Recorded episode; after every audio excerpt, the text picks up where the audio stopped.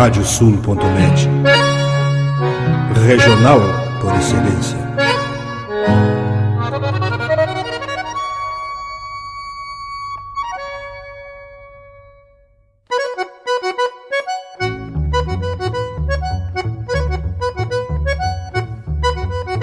Está aberta a porteira, nem se preocupe em fechá-la.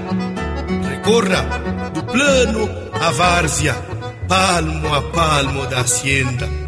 Não há de curar bicheira, nem recrutar manada, porque se fez cimarrona e mais crioula. Radiosul.net para bebedouro das almas.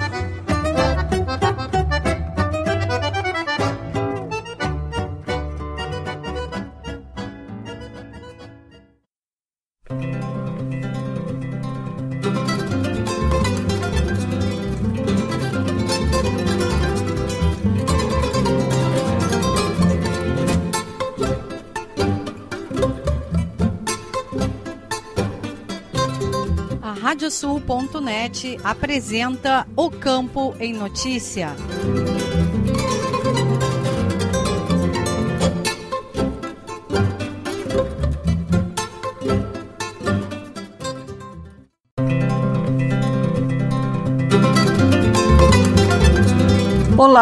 Eu sou Rejane Costa e estamos começando o programa O Campo em Notícia. Vamos trazer neste espaço o resumo da semana com os fatos mais importantes para quem vive no campo e para quem quer estar atualizado com os acontecimentos rurais. O programa é uma produção da AgroEffective em parceria com a Radiosul.net. Vamos aos destaques.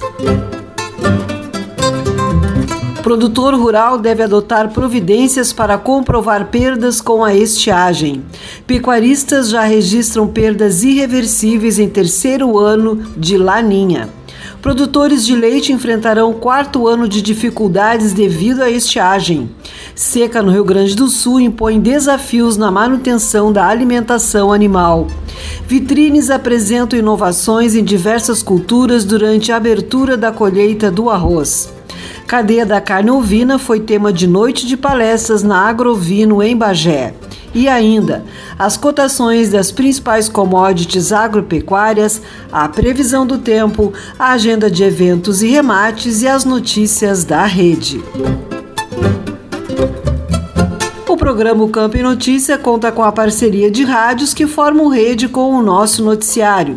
Estão conosco as rádios Poatã de São José do Ouro, Fandango de Cachoeira do Sul, Soledade de Soledade, Cidade de Cacique Doble, Integração de Restinga Seca, 107 de Tapejara, Minuano de Alegrete, Delta e Difusora de Bagé, Rádio 96 de Uruguaiana, Pitangueira de Itaqui, Sorriso de São Martinho, Difusora de Arroio Grande, Missioneira de São Luís Gonzaga, Planetário de Espumoso, A Folha de Não Me Toque, RCC de Santana do Livramento, Cotricel de São Cepé, Rosário de Serafina Correia e Planeta de Miraguaí. Vamos agora com a previsão do tempo no programa O Campo em Notícia.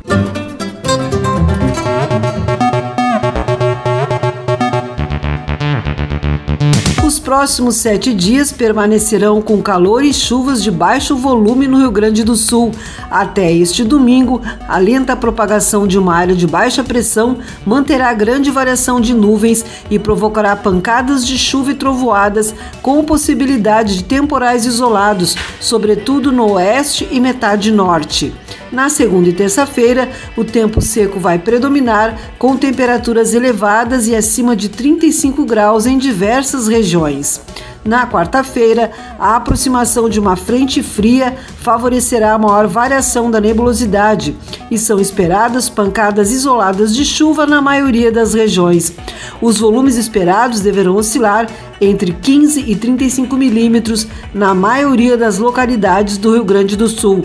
No noroeste e nos campos de cima da serra, os valores deverão oscilar entre 35 e 50 milímetros e poderão alcançar 60 milímetros em alguns municípios das Missões e Vale do Uruguai.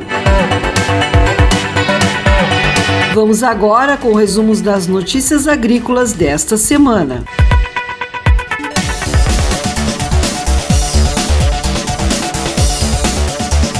A cultura da soja ainda está em implantação. Segundo o informativo conjuntural da Emater, a evolução da semeadura que aconteceu em pequenas áreas onde ainda havia umidade das chuvas mais volumosas não alterou a proporção estadual mantida em 96% implantados. Cerca de 80% das lavouras se encontram em desenvolvimento vegetativo que ocorre de maneira irregular e desuniforme pela variação dos teores de umidade nos solos.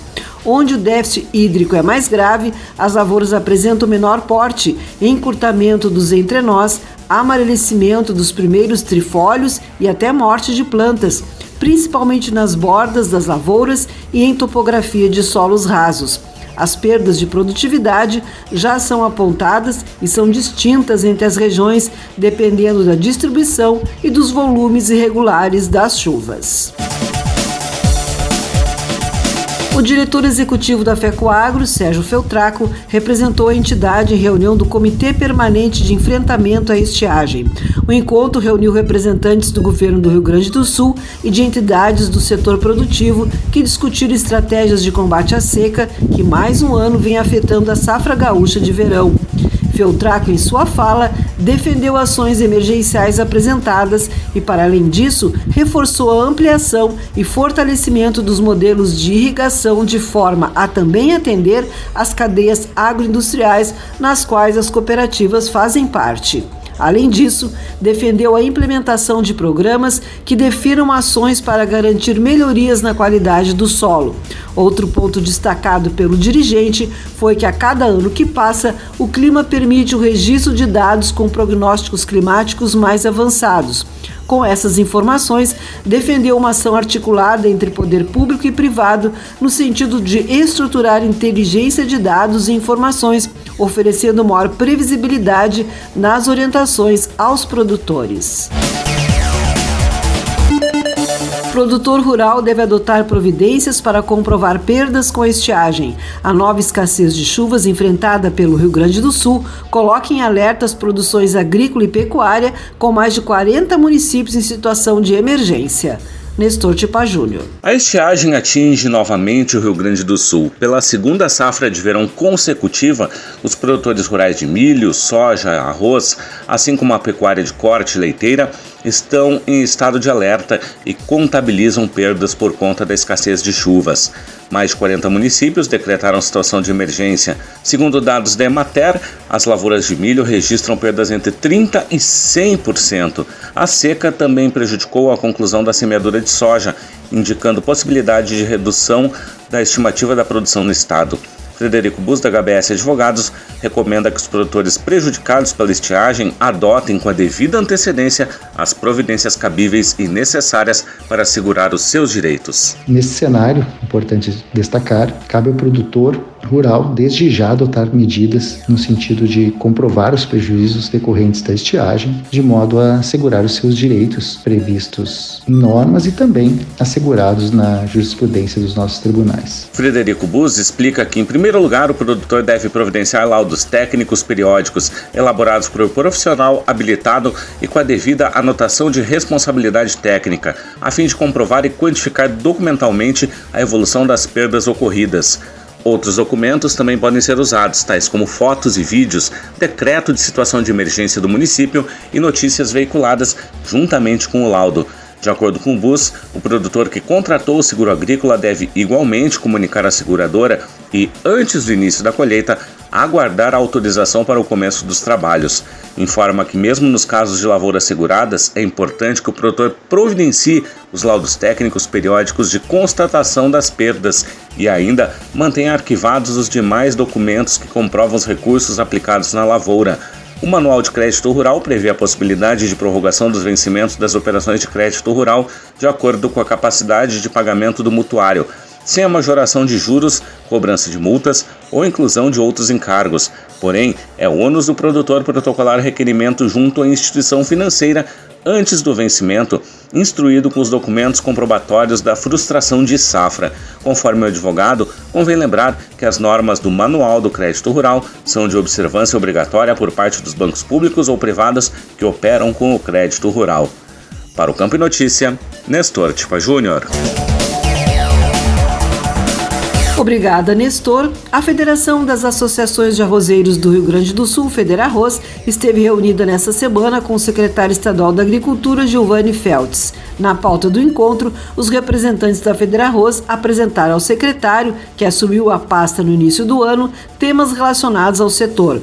Foi feito um relato da conjuntura atual da lavoura roseira, além de apresentar as demandas dos arrozeiros. Além disso, foi entregue o convite para a 33ª abertura oficial da colheita do arroz e grãos em terras baixas, que ocorrerá de 14 a 16 de fevereiro na Estação Experimental Terras Baixas da Embrapa Clima Temperado em Capão do Leão. Participaram da reunião o presidente da Federarroz, Alexandre Velho, o diretor jurídico da entidade, Anderson Belloli, e o representante do Instituto Rio Grandense do Arroz em Brasília, José Carlos Pires. Mais de 30 caravanas de produtores estão sendo esperadas em Capão do Leão para a 33ª abertura oficial da colheita do arroz e grãos em terras baixas. Alexandre Velho, presidente da Federarroz, diz que as caravanas têm papel fundamental de levar um grande número de produtores do interior à abertura da colheita. Ressalta que as caravanas levam para a grande oportunidade que é a participação presencial na abertura da colheita para verificar as ferramentas, as tecnologias, as culturas, para troca de experiências experiências no maior dia de campo do Rio Grande do Sul. A Federarroz calcula que mais de 10 mil pessoas estejam presentes nos três dias do evento em Capão do Leão. Com o tema Arrozeiros como produtores multisafras, a abertura oficial da colheita contará com mais de 130 expositores, sendo que 34 deles estarão nas vitrines tecnológicas. Vitrines apresentam inovações em diversas culturas durante a abertura da colheita do arroz. Um dos destaques do evento é a presença de empresas, instituições públicas e universidades com roteiro técnico para produtores conhecerem novidades na produção de grãos e pecuária. Nestor Tipa Júnior. Sempre atração nas aberturas da colheita do arroz, as vitrines tecnológicas expõem as últimas novidades para o setor orizícola. Nos últimos anos, com a adesão da produção de grãos em terras baixas, o produtor também tem a oportunidade de conhecer as inovações em soja, milho, pastagens, irrigação e pecuária. E neste ano, na abertura oficial da colheita do arroz e grãos em Terras Baixas, que acontece de 14 a 16 de fevereiro na estação Terras Baixas da Embrapa Clima Temperado em Capão do Leão, não será diferente. Serão mais 40 vitrines de 34 empresas, instituições públicas e universidades que mostrarão nos roteiros realizados pela manhã, nos três dias do evento, estas inovações. O diretor técnico da Federação das Associações de Arrozeiros do Rio Grande do Sul, a Federarroz, André Matos, lembra que a ideia é apresentar o que existe de melhor na atualidade no que diz respeito às tecnologias que possam ser empregadas na lavoura arrozeira. Isso quer dizer, no sistema atual, né, não só tecnologias que a gente vai aplicar no arroz, mas também as culturas complementares, aí, como a soja, milho, pastagens, a irrigação que a gente está fazendo aí nas culturas de sequeiro com vários sistemas, irrigação por aspersão, por inundação, suavização de solo, dentro das pastagens também vários sistemas de produção de forragem aí, vários cultivares que a gente vem trazendo de forrageiras para manutenção desse gado aí o ano inteiro. Matos reforça também que dentro do portfólio das culturas do arroz, da soja e do milho chegam as novidades das empresas e as novas cultivares dessas culturas estarão sempre presentes.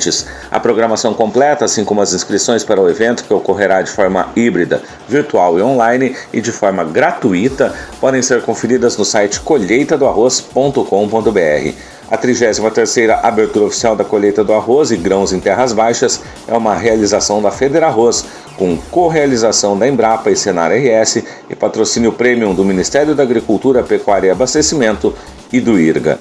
Para o Câmbio Notícia, Nestor Tipa Júnior. Obrigada, Nestor. A produção de grãos da safra 2022-2023 no país está estimada em 310 milhões e 900 mil toneladas. Se confirmado, o volume representa um incremento de 14,5%, ou seja, 39 milhões e 300 mil toneladas a mais a serem colhidas do que na temporada passada. E o que mostra o quarto levantamento da safra de grãos divulgado pela Companhia Nacional de Abastecimento, a Conab, nesta semana com relação à estimativa anterior, divulgada em dezembro, quando foram projetadas 312 milhões e 200 mil toneladas, os dados mostram um ajuste no volume total produzido por influência do clima diverso em algumas regiões produtoras, em especial no Rio Grande do Sul, impactando a produtividade, principalmente de milho e soja. E chegou o momento de sabermos as cotações dos produtos agrícolas.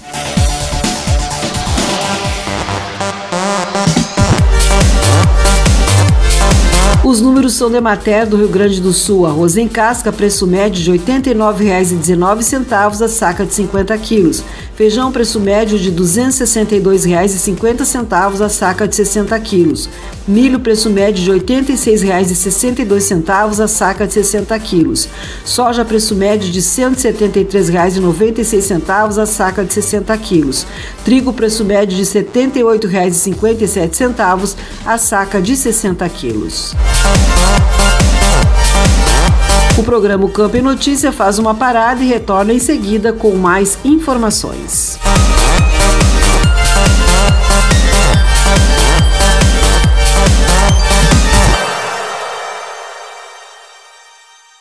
Canta, canta, minhas chilenas, chacoalha no mas teus guiso nesta ponta d'égua que vão a trote estendido, enredei lá no tupete o mais lindo dos chiflidos.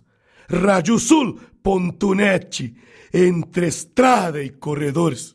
Agora tu podes ouvir a Rádio Sul pelos aplicativos para iOS e Android. Basta procurar na Apple Store ou na Play Store e fazer o download dos nossos aplicativos específicos para o teu sistema. Radiosul.net, regional por excelência.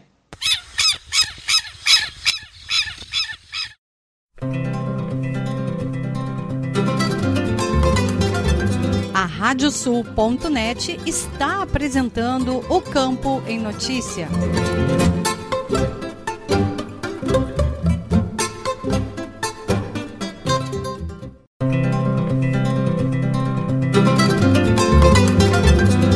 Estamos de volta com o programa Campo em Notícia, uma produção da AgroEffect em parceria com a Radiosul.net.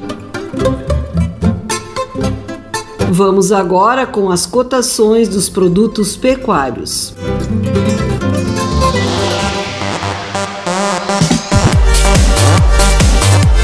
Os números são da Emater do Rio Grande do Sul. Boi para abate, preço médio de R$ 9,29 o quilo vivo. Búfalo, preço médio de R$ 7,81 o quilo vivo.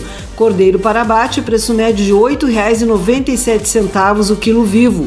Suíno tipo carne, preço médio de R$ 5,64 o quilo vivo. E a vaca para abate, preço médio de R$ 8,17 o quilo vivo. Continuamos agora com as notícias que foram destaque na pecuária.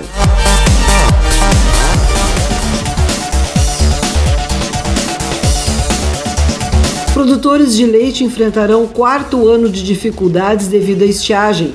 De acordo com a Gadolando, lavouras de milho prejudicadas e preço baixo pago por litro preocupam o setor e é da risco. Com chuvas irregulares e um clima causticante, os produtores de leite do Rio Grande do Sul iniciam o quarto ano com muitas dificuldades. Desde perdas na cultura do milho, principal alimento para o rebanho, até a baixa remuneração pelo leite produzido, 2023 se mostra severo e esperança é de que novos gestores no estado e no governo federal possam tomar medidas emergenciais para socorrer os produtores. Conforme o presidente da Associação dos Criadores de Gado Holandesa, Gadolando, Marcos Tang, a estiagem já causa grande perda na lavoura de milho. O principal alimento para o gado leiteiro está com lavouras secas. Lavouras que estão murchas, secas, em vez de ensilar milho com grão, está ensilando palha com espiga, que tem praticamente só sabuco. Então, isto não é choro do produtor de leite, isto é uma constatação e essa constatação tem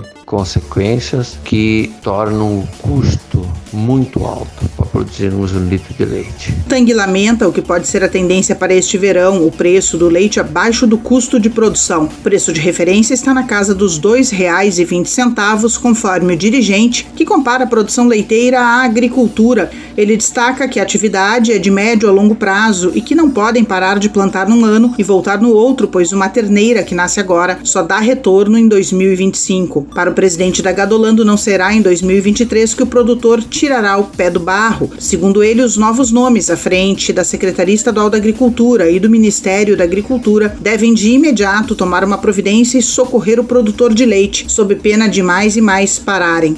Tang ressalta que uma das reivindicações do setor é quanto à previsibilidade no preço do leite e afirma que querem vender e não entregar o leite produzido. Um exemplo da crise vem da cidade de Antagorda, onde o produtor Marcos Lodi possui cerca de 70 vacas em ordenha e, para alimentá-las, planta 32 hectares de milho em duas etapas. Ele conta que o milho da primeira etapa estaria pronto para pendoar e o da segunda recebeu ureia 15 dias atrás, mas que se não vier uma chuva consideravelmente boa em uma semana, boa parte disso estará comprometida. Dá para se dizer que se não vier uma chuva consideravelmente boa, em praticamente mais uma semana, dá para se dizer que boa parte está comprometida, né? Para o Campo em Notícia, Guia da Risco.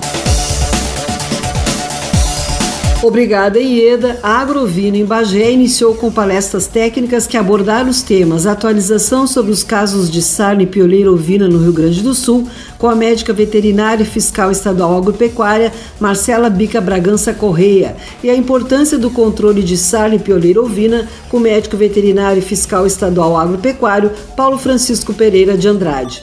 Marcela, a primeira palestrante da noite, iniciou sua fala apresentando dados atualizados sobre os casos de sarna e pioleira ovina e os resultados obtidos com o trabalho desenvolvido pela Inspetoria de Defesa Agropecuária. No período de agosto a dezembro de 2022, foram visitadas 1.200 propriedades com ovinos, sendo que em 1.075 não foram verificados sinais clínicos compatíveis com sarna ou pioleira ovina. Na sequência, o médico veterinário Paulo abordou a importância em controlar essas duas enfermidades parasitárias para a questão do bem-estar animal e também para fatores econômicos. Os desafios da cadeia de carne ovina foi o tema central do segundo dia de palestras técnicas da Agrovino. Foram apresentados estudos sobre o consumo, dados estatísticos da criação de ovinos de corte no estado, além da experiência e desenvolvimento de novos produtos para agregar valor à carne e o exemplo de um produtor que cria e fornece carne de cordeiro. Sabrina Vaz, analista da Secretaria Estadual da Agricultura, foi a primeira a fazer uso da palavra mostrou que 60% das propriedades criam ovinos de corte e 80% delas declararam que seu foco é a subsistência. A segunda palestra foi da médica veterinária e pesquisadora da Embrapa, Ellen Nalério. Ela relatou sobre um projeto iniciado em 2012 para agregação de valor à carne de ovinos e hoje está, por exemplo, desenvolvendo produtos com parceiros na Bahia. Na sequência, o tema focou na Rota do Cordeiro no Pampa, um projeto iniciado em 2017 com a professora da Unipampa, Gladys Ferreira Correia. O último palestrante da noite foi Felipe Ignácio Vogt, que relatou o case de sucesso na cadeia da carne ovina da empresa da família, que reúne a marca Celebra Gourmet e a cabanha Maria Cita em São Pedro da Serra. Pecuaristas já registram perdas irreversíveis em terceiro ano de laninha. Campos secos, gado enviado aos frigoríficos sem o peso adequado e atraso na reprodução estão entre os principais problemas. Ieda Risco. Gado emagrecendo, campos praticamente queimados e falta de políticas públicas de prevenção à seca. Este é o roteiro de um filme que parece se repetir em mais um verão, com predominância de estiagem causada pela incidência do fenômeno Laninha. Os produtores já consideram os danos do rebanho irreversíveis, mas o impacto não será apenas da porteira para dentro. O Instituto Desenvolve Pecuária alerta que haverá reflexo também nas contas públicas, com redução no produto interno bruto gaúcho. Os relatos chegam de todos os os cantos com muita similaridade. Arturo Isamendi, que possui propriedade na cidade de Candiota, conta. Aqui tá horrível, tá faltando água para os animais e muitos potreiros. Tem gente com as áreas já em comum, porteiras abertas, já não respeita mais categoria animal por falta d'água. Criador na fronteira oeste, Glauco Monteiro, ressalta que em Itaqui e Uruguaiana os campos nativos estão queimados e podem não se recuperar para engordar o gado. Nos reservatórios de água, eu acho que é pior que o ano passado. Não sei se a gente teve um abaixamento do lençol freático também. As chuvas são muito poucas agora. No final da virada do ano teve chuvas aqui e ali, em algum lugar até grande,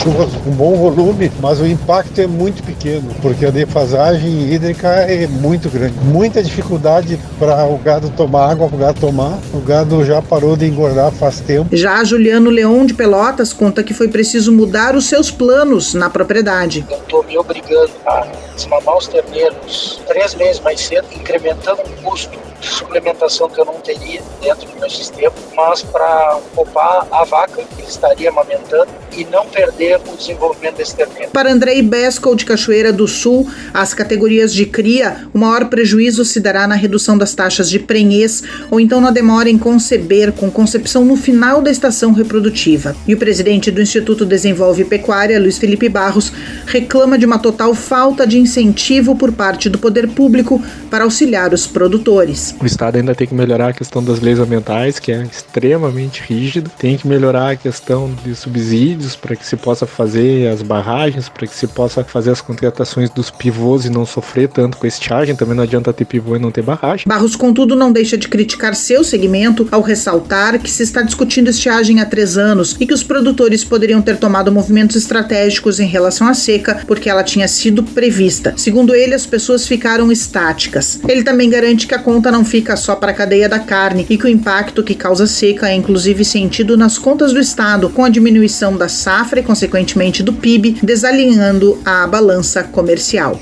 Para o Campo em Notícia, Ieda Risco. Obrigada, Ieda. A programação da nona festa do Búfalo e sétima expofeira serem realizadas no município de Passo do Sobrado foi acertada durante reunião das presidente da Associação Sulina de Criadores de Búfalos, Ascribu Desiree Miller, e do vice-presidente da entidade, Rafael Gonçalves, com o prefeito municipal Edgar Tchessem. Os eventos ocorrerão entre os dias 16 e 20 de março.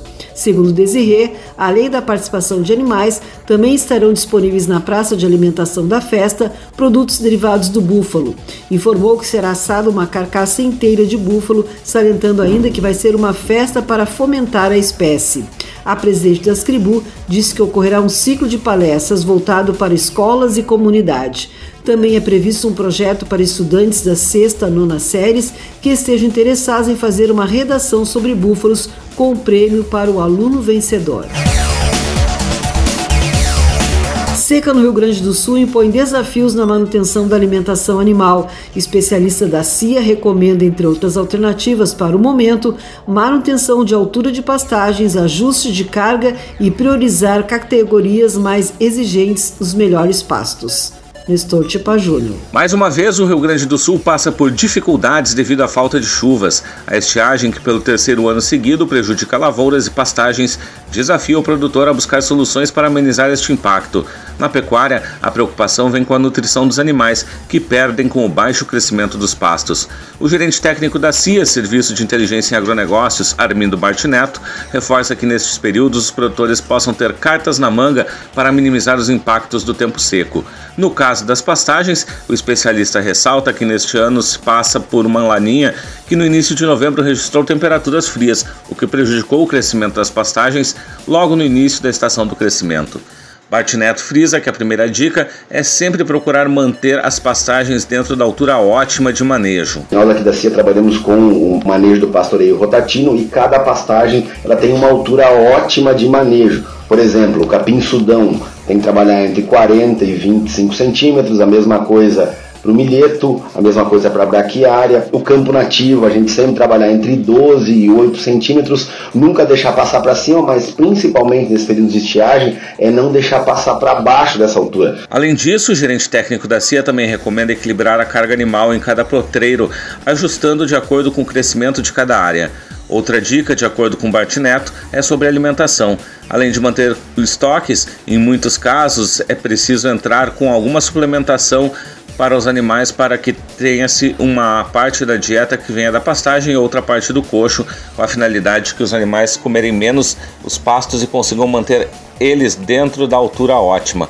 Outra alternativa, segundo o especialista, é fazer o pastejo horário, onde os produtores que tenham pastagens anuais como capim-sudão ou milheto façam acesso por um tempo determinado nesta pastagem.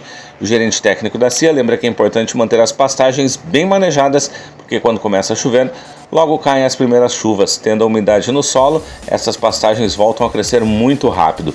Finalizando, o especialista enfatiza que o produtor deve, neste momento, fazer um ajuste de categorias, entendendo quais são as mais exigentes e oferecer as melhores pastagens. Para o Campo e Notícia, Nestor Tipa Júnior. Obrigada, Nestor. Vamos conferir agora as agendas de eventos e remates.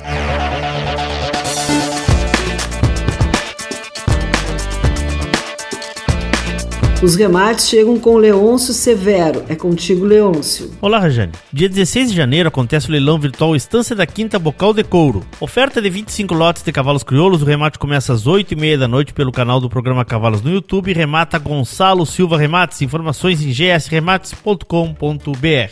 Dia 19 de janeiro é a vez do remate comemorativo Bruno Medeiros Negócios Rurais, destaque para 300 reses, mesma marca, Erifor e Brafor. O leilão começa às 7 da noite no Sindicato Rural de São Gabriel, com transmissão pelo Lance Rural no Martelo Parceria Leilões. Informações em parcerialeilões.com.br. Obrigada, Leôncio. E agora é a vez da agenda de eventos. O Instituto Desenvolve Pecuária retorna no próximo dia 17 de janeiro, a partir das 7 da noite, mais uma temporada do Prosa de Pecuária, evento virtual que traz para a pauta temas relevantes do setor pecuário. E o primeiro painel do ano trará o tema Entendendo o Mercado de Gado de Mato Grosso. O palestrante será Newton Cecílio de Mesquita Júnior. Médico veterinário formado pela Universidade Federal de Mato Grosso, é técnico extensionista, trader agrícola, consultor e proprietário da NCM Consultoria. Atualmente ocupa o cargo de gerente de relações institucionais da Associação dos Criadores de Mato Grosso, a Crimate. O evento virtual é aberto ao público interessado e gratuito. O painel ocorre pelo canal do YouTube do Instituto Desenvolve Pecuária no endereço youtube.com/desenvolve pecuária. O programa Campo e Notícia vai para mais um intervalo e retorna em seguida.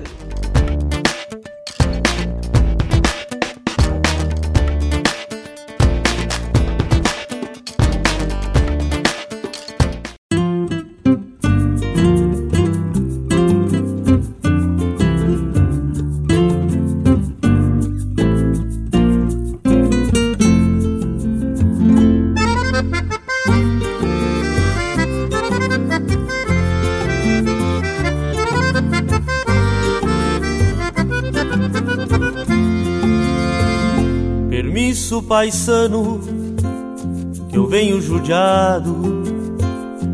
Sol na moleira, a vida campeira batendo os costados. Permisso paisano pra um mate cevado. Que eu ando na estrada com a vida encilhada tocando cavalo. Sou da fronteira, me pilcho a capricho da lida que eu sei, aperto o serviço. Meio gente, meio bicho. Ninguém me maneia, louco das ideias, sou duro de queixo. Um trago de canha, os amigos de fé.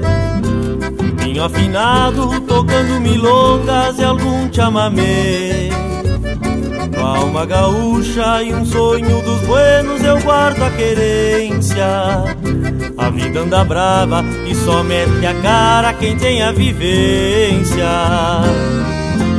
Ah, livramento me espera. Num finzito de tarde, um olhar de saudade a mirar da janela.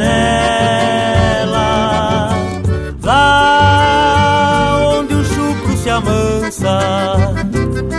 do abraço, eu apresso o passo pra matear com ela.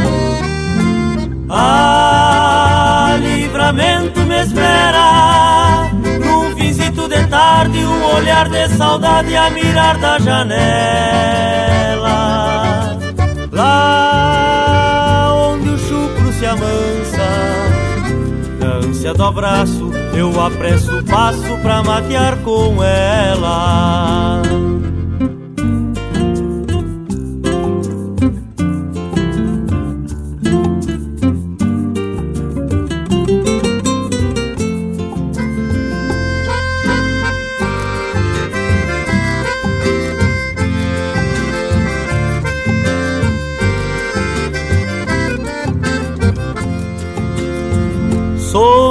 Fronteira, me pilcho a capricho. Outra de delay da lida que eu sei, aperto o serviço. Meio gente, meio bicho. Ninguém me maneia, louco das ideias, sou duro de queixo. Um trago de canha, os amigos de fé.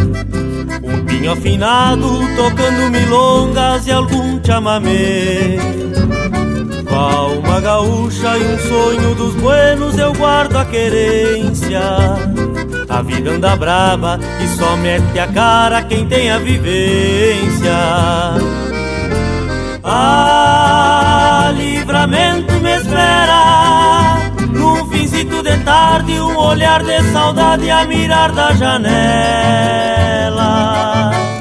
Lá onde o chucro se amansa, na ânsia do abraço, eu apresso o passo pra matear com ela. Ah, livramento me espera. Num finzito de tarde, um olhar de saudade a mirar da janela.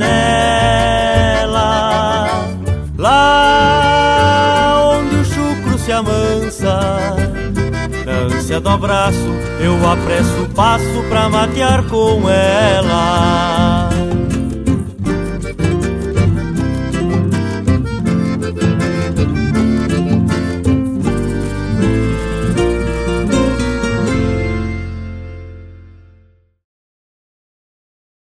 Canta, canta, minhas chilenas, chacoalha no mas teus guiso.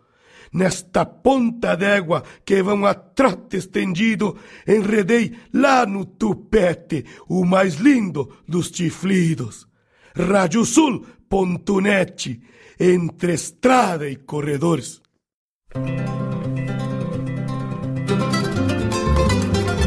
A Radiosul.net está apresentando o Campo em Notícia.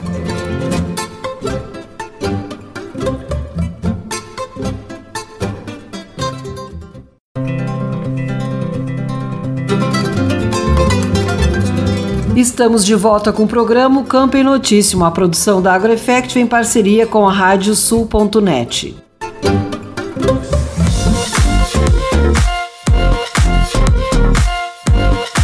Raça Crioula teve um ano positivo nas suas competições. O presidente da Associação Brasileira de Criadores de Cavalos Crioulos, ABCC, César Rax, citou que 2022 marcou o retorno à normalidade às provas da raça em todas as suas disputas.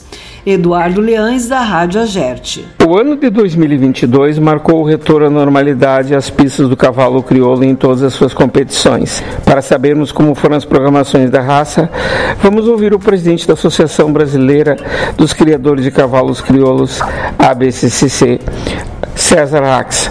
Que balanço o senhor faz das atividades criolistas neste ano, presidente? Extremamente positivos. a retomada pós-pandemia dos eventos é, foi fundamental para a raça, para a associação, nosso associado, o público em geral, que conseguiu voltar. Né?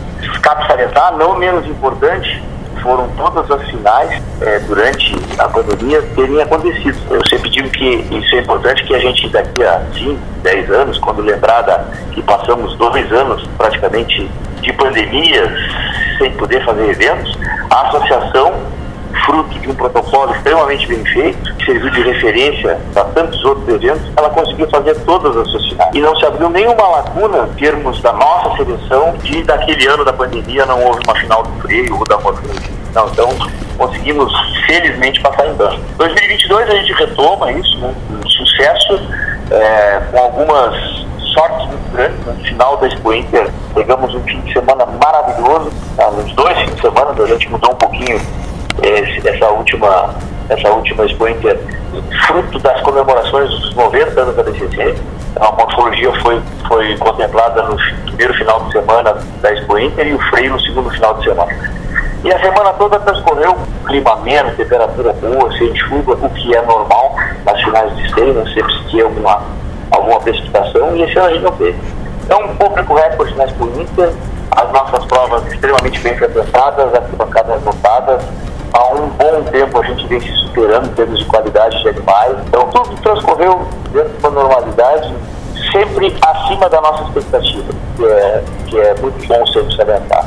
É, e as demais provas, pós-Inter, final da paleteada, final do freio jovem, final do freio proprietário, da mesma forma. Né? É, muita participação, é, muita gente, todo mundo ansioso para conviver né? É, dentro desse clima das finais. Então, o balanço não pode ser de outra forma, é, a não ser que foi extremamente positivo. Para que o público urbano entenda melhor, a raça crioula emprega muita gente no Rio Grande do Sul. Não tenha dúvida nenhuma. A equinocultura nacional, é, o IBEC, que é o Instituto Brasileiro, é, ele tem números assim que demonstram a pujança da criação nacional. A raça crioula é, não fica fora disso e a geração de emprego e renda, cabe salientar que é uma renda de valor agregado alto, ela, ela, ela é fundamental e representa muito. É, a gente faz uma conta básica né, que um animal é, sustenta diretamente 5 a 6 empregos, tá? fora os indiretos, toda a cadeia se retroalimenta dele. Então, é, aquele, aquele conceito, às vezes, utópico, do menos conhecido, né, que o cavalo é um artigo de luxo, né, e que às vezes pode ser para algumas pessoas, mas dentro da criação, dentro da criação, ela tem importância fundamental no processo de geração de emprego renda. Quantos sócios a associação tem neste momento? A associação, esse 2022, é um ano que a gente cresceu. E hoje a gente tem na faixa de 4.300 sócios. Né? É um crescimento bem importante dentro do ano. É, estimamos que esse ano a gente rompa a barreira dos 5 mil. Né? Isso, isso é, tem algumas ações que já estão planejadas para para a virada de 2023 e, e é crescente o número de sócios e é esse é o nosso objetivo. Somos uma associação e quanto mais pessoas nos acompanharem, é, mais, mais, mais corpo nos dá, né? evidentemente dá mais trabalho, mas a gente se torna mais representativo também. Sócios em vários estados brasileiros. Isso, sim, é, a gente tem sócios, sócios do, do, desde o Rio Grande do Sul até o centro-oeste brasileiro. Evidentemente que a maior parte ainda está situada na região sul, Santa Catarina, a gente tem um percentual bastante significativo, Paraná também, e depois em todos os estados da, da União. Presidente da Associação Brasileira dos Criadores de Cavalos Crioulos, César Rax. O que, que se pode esperar de 2023 para a raça criolista? Eu acho que é um ano extremamente é, de ótimas perspectivas. Né?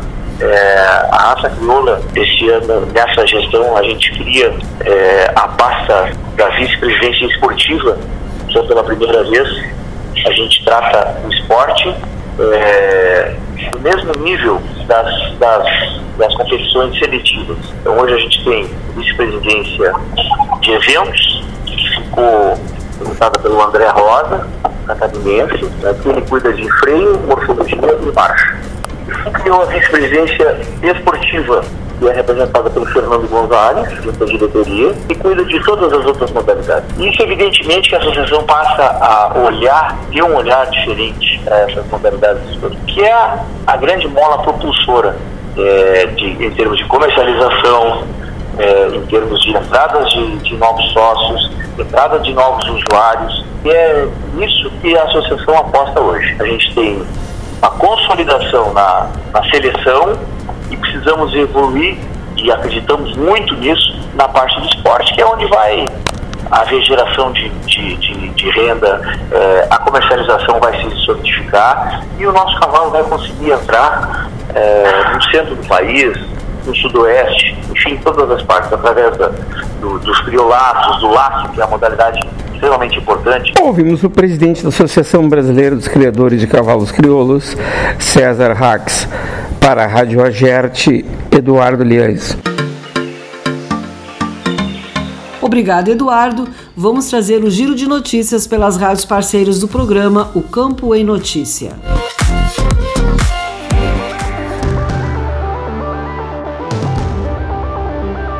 Kiwana Rocha, da Rádio Soledade. A empresa CBNet tem feito a diferença nas comunidades do interior da região da Serra do Botucaraí, levando internet de fibra ótica e boa qualidade para os agricultores. O diretor da empresa, Maurício Sonda, explica a importância desta conexão no meio rural. Tem que, tem que ter esse, esse recurso, tem que ter essa, essa ferramenta lá no interior para manter, para desenvolver, ter a, su a sucessão rural, né? E, e manter os filhos no campo, né? Para que eles se interessem pela, pela, pela produção do alimento, né? Para manter o pessoal na cidade, né? Tem alimento não tem algumas cerealistas, indústrias, a gente tem, tem vários atendimentos, até inclusive com a parte de infraestrutura, de rede interna também, a gente faz esse investe junto com os municípios, né? A gente investe no interior, né? O município às vezes precisa também dá uma contrapartida, né? Porque muitas vezes tu tem que construir 5 km de rede para atender uma, uma propriedade rural, né? Vai que nem na cidade, tu constrói 5 km de rede e tu atende diversos usuários. Em especial para o Campo em Notícia da Rádio Soledade 104.5, Kiwana Rocha. Angélica Pereira, das rádios Delta e Difusora de Bagé. Dentro da programação da 15ª Agrovino, evento com sede em Bagé, foi realizado o painel técnico Oportunidades e Perspectivas para a cadeia da carne ovina. Uma das palestrantes foi a pesquisadora da Embrapa Pecuária Sul, Ellen Nalério, falando sobre as pesquisas que vêm sendo realizadas para a agregação de valor para a carne ovina. O painel foi realizado na Associação Rural de Bagé. Na sua apresentação, Ellen Nalério abordou algumas das pesquisas que vêm sendo realizadas com o objetivo de agregar valor à carne ovina, seja por meio do processamento e desenvolvimento de produtos ou pela oferta de cortes diferenciados aos consumidores.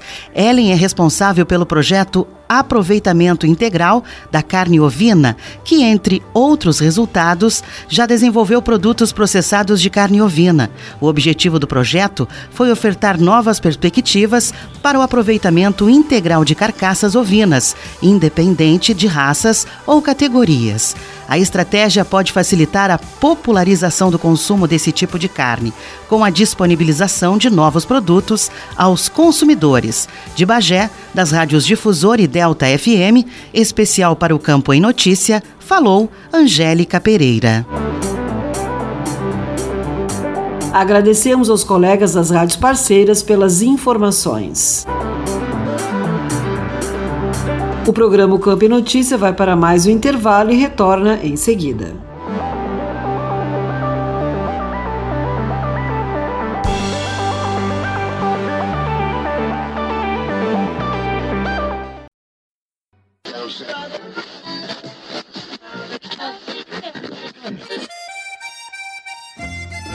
Achou? Mas então deixa aí porque esta é a Radiosul.net, regional por excelência.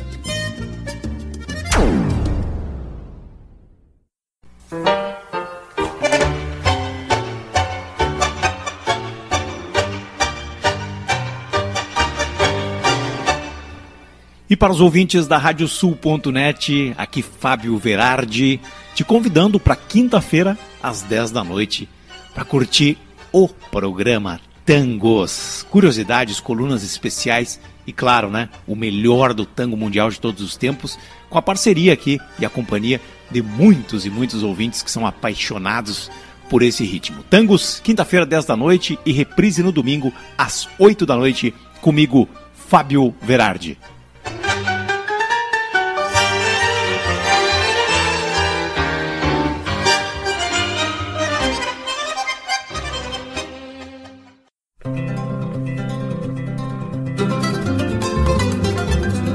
Radiosul.net está apresentando o Campo em Notícia.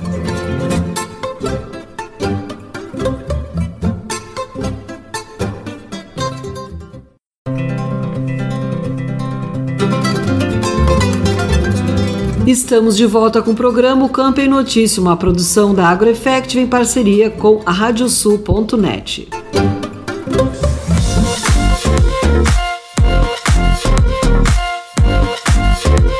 Custos de produção afetaram muitos produtores de arroz em 2022. O presidente da Federação das Associações de Arrozeiros do Rio Grande do Sul, Federarroz Alexandre Velho, citou a necessidade de aumento nas exportações para que o produtor tenha uma remuneração compatível com seus custos. Destacou que hoje o arrozeiro produz também soja e milho. Eduardo Leães, da Rádio Agerte. A cultura do arroz é muito importante para o nosso estado, estando presente em mais de 200 municípios. Para fazermos um balanço do ano, vamos ouvir o presidente da Federação das Associações de Arrozeiros do Estado, Federarroz, Alexandre Velho. Como foi 2022 para a lavoura arrozeira, presidente? Prazer falar contigo, Eduardo, e com os teus ouvintes. O ano de 2022 foi de muitos desafios para a lavoura de arroz, principalmente em função do grande aumento que nós tivemos aí nos custos de produção. Em média, os custos aumentaram 60% nos últimos dois anos, o que continua nos obrigando a uh, ter uma rotação uh, de culturas e ter uma gestão muito forte do processo de produção. Isso é necessário para nós trazermos aí mais fertilidade uh, ao solo e, consequentemente, Eduardo, poder aumentar então a produtividade para exatamente enfrentar este alto custo de produção. E os preços, presidente, como eles se comportaram? Olha, os preços variaram bastante neste ano, caíram uh, inicialmente quase 30% ao produtor. Agora, mais no final do ano, o mercado voltou a reagir, eh, principalmente em função eh, da questão da exportação, que realmente foi feita num número um, um pouco maior aí do que nós esperávamos. Então o mercado reagiu, porém, quando o mercado reagiu, a maioria dos produtores não tinha mais arroz, eh, que é o caso da entre safra. Então realmente eh, preocupa essa questão dos custos que eu comentei e principalmente, Eduardo, porque o produtor de arroz ele não controla o preço do seu produto e o arroz com casca, que é o arroz que o produtor vende, ele é, não tem como controlar esse, esse custo porque o arroz ele não tem é, um mercado futuro como a soja. A soja eu posso prefixar o valor de venda de um ano para o outro porque ela é negociada em bolsa, é uma commodity. E esta é uma questão que nós, inclusive, estamos trabalhando na Federarroz para que o arroz tenha também, assim como a soja, uma referência de mercado futuro que traria aí uma segurança um pouco maior aos produtores. Presidente da Federarroz, Alexandre Velho, para a safra que vai ser colhida agora no verão de 2023, qual seria um preço ideal que remunerasse o produtor? Olha, pelos custos atuais, o produtor tem que vender a saca de arroz próximas do aí próximo dos 100 reais para pagar o custo deste ano, Eduardo. Hoje o mercado está em torno de 90 reais. É um preço que paga o custo da safra passada. Porém, quando eu atualizo os custos de produção para esta safra, principalmente em função do aumento absurdo, pode-se dizer assim, dos fertilizantes, Este foi um ano de muita especulação no mercado de fertilizantes, principalmente em função da guerra, que não justifica a guerra da Ucrânia este aumento, porque somente 20% do fertilizante usado no Brasil vem daquela região. Então, o que realmente aconteceu foi muita especulação por parte das empresas e isto impactou junto com os combustíveis, junto com mão de obra, junto com várias outras questões, impactou muito no custo de produção. Então, é, como comentei antes, é, isto obriga os produtores a continuarem buscando a rotação com a soja. Agora, não é mais soja que nós temos que plantar junto com o arroz, também o milho, também o trigo está presente lá na região da fronteira oeste, principalmente, e também a pecuária cada vez maior integrada aí no sistema de produção. Presidente Alexandre Velli, e o programa Duas Safras, o que, que o senhor acha? Muito importante, a Federarroz é parceira aí da Farsul e de outras entidades neste importante programa. Isto é exatamente Eduardo, a busca de alternativas. É claro que nós temos diferentes regiões no estado com características diferentes, mas nós temos que uh, conseguir então achar alternativas adaptadas para cada região.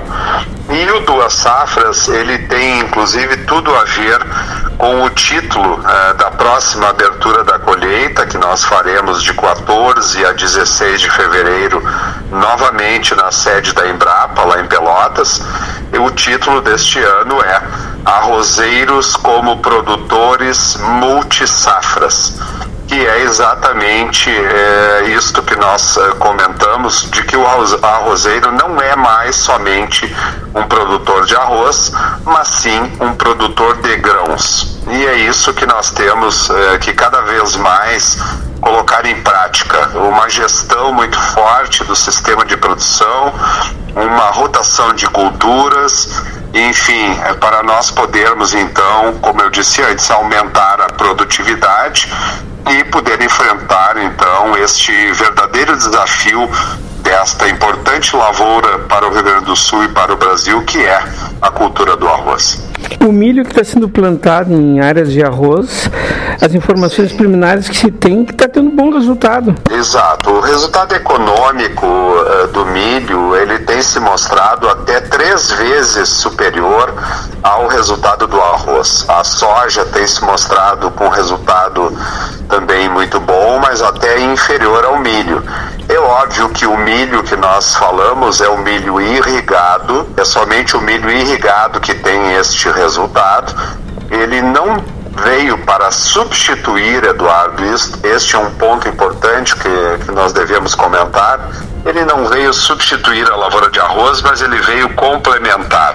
Assim como nós começamos na soja em torno de 10 anos atrás, nós temos que começar a testar o milho nas propriedades, eh, primeiro em áreas menores, e, na medida do possível, então, ir aumentando pouco a pouco, assim como foi feito com a soja, a área de soja hoje chegando a mais de 500 mil hectares somente em áreas de arroz da metade sul.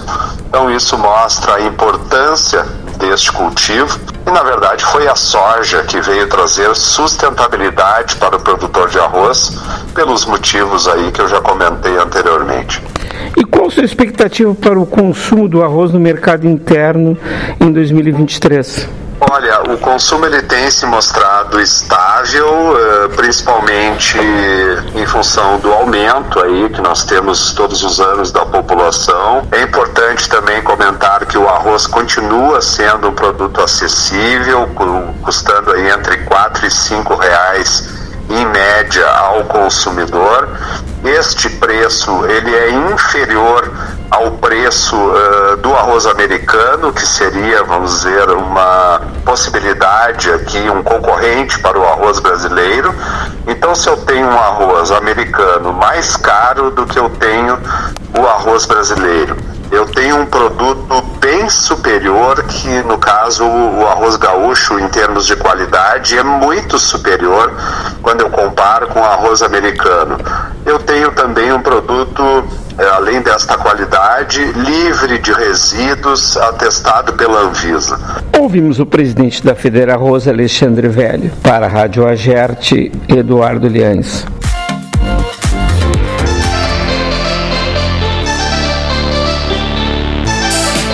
Obrigada, Eduardo, e deixo aqui o convite para que sigam as nossas redes sociais. No YouTube, endereço é youtube.com.br Se inscreva no canal, ative as notificações clicando no sininho e deixe seu like nos vídeos. No Spotify, procure por AgroEffective e siga o podcast. E no Instagram, também procure por agroef, com dois Fs, repetindo agroeff. Nos sigam também no LinkedIn, Twitter e Facebook e fiquem por dentro da nossa programação e notícias. A melhor notícia acontece aqui. O programa de hoje fica por aqui. A produção do Campo e Notícia da AgroEffect vem em parceria com a Radiosul.net. Desejamos a todos um ótimo final de semana.